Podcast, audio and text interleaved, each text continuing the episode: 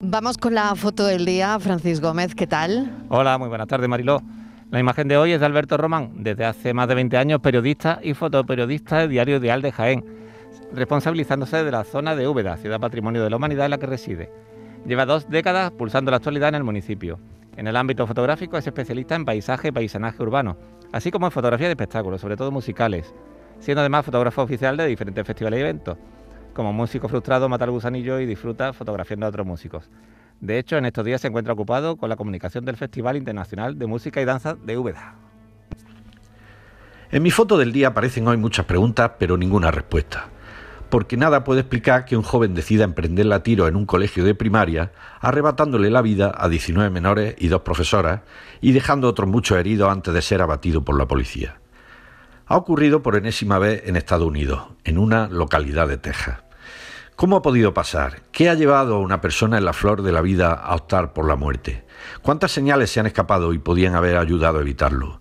¿Por qué un chaval decidió comprar dos armas el mismo día que cumplió 18 años? Y sobre todo, ¿cómo es posible que pudiera hacerlo amparado por la ley? Y entre tanto interrogante, el propio presidente Biden añade el suyo y dice, ¿cuándo vamos a enfrentarnos al lobby de la arma? Mal asunto si quien tiene que dar respuesta añade otra pregunta al listado aunque peor son los que hoy critican que haya quienes aprovechan estas tragedias para alzarse contra la segunda enmienda de la Constitución, la cual garantiza el derecho a portar y usar armas. Eso sí que no tienen enmienda. De todas las fotos que diferentes agencias han servido sobre la masacre, he elegido una en la que un sacerdote intenta consolar a un grupo de personas sentadas en la acera.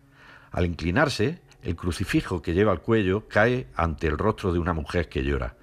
Tiene la cruz ante su ojo, pero ella mira al infinito, porque imagino que ahí no encuentra la respuesta. Y me temo que tampoco consuelo. Buenas tardes. Es la imagen que ha elegido Alberto Román con el tiroteo peor de la década, el segundo peor en Estados Unidos, en Texas. El Congreso de Estados Unidos no parece que esté por la labor, pero Biden dice que está harto y cansado. Y lo que nos ha llamado muchísimo la atención ha sido la frase pronunciada por Biden, el lobby de las armas. La tarde de Canal Sur Radio con Mariló Maldonado, también en nuestra app y en canalsur.es.